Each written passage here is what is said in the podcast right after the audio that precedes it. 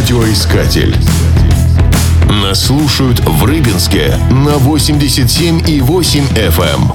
Эм. Название города Рыбинск говорит само за себя. Рыбная слобода впервые упоминается в духовной грамоте Ивана III в 1504 году. В те времена местные рыбаки поставляли на царский стол стерлить и другую рыбу, за что пользовались большими льготами.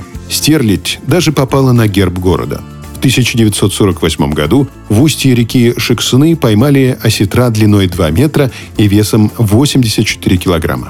А в 1998 году в Рыбинском водохранилище выловили щуку длиной 140 сантиметров и весом 24 килограмма 600 граммов.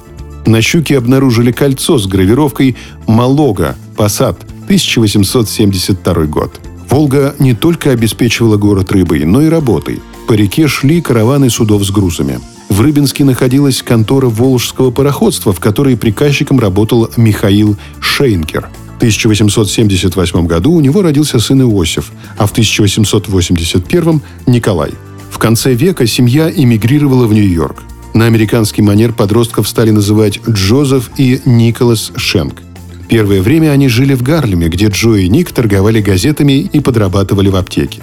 Накопив денег, Шенки открыли собственную аптеку. Однажды братья приехали отдохнуть в развлекательный парк на Манхэттене и обратили внимание, что в продаже нет пива. Они незамедлительно наладили поставки пива, а также организовали водевильные представления. Случай свел их с владельцем сети кинотеатров Маркусом Лоу. Он вошел в долю, и в 1909 году предприниматели купили парк развлечений «Палисадис», который просуществовал до 1971 года. В 1919 году Николас возглавил киностудию, а после смерти Маркуса Лоу унаследовал весь его бизнес. Шенку удалось собрать блистательный коллектив режиссеров и актеров. К 50 годам он владел крупнейшей развлекательной империей, в которой работало 12 тысяч человек.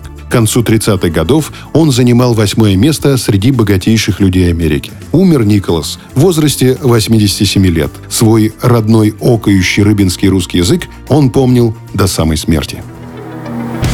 Радиоискатель. Нас слушает Россия.